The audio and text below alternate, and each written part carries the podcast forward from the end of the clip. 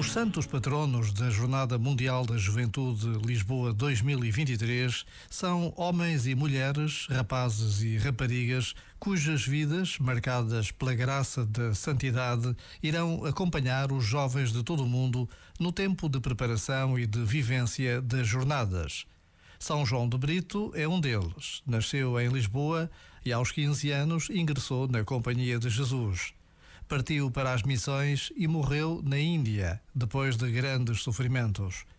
Por vezes, basta a pausa de um minuto para nos apercebermos deste passado de grandes missionários que deram as suas vidas pelo anúncio do Evangelho. Este momento está disponível em podcast no site e na app.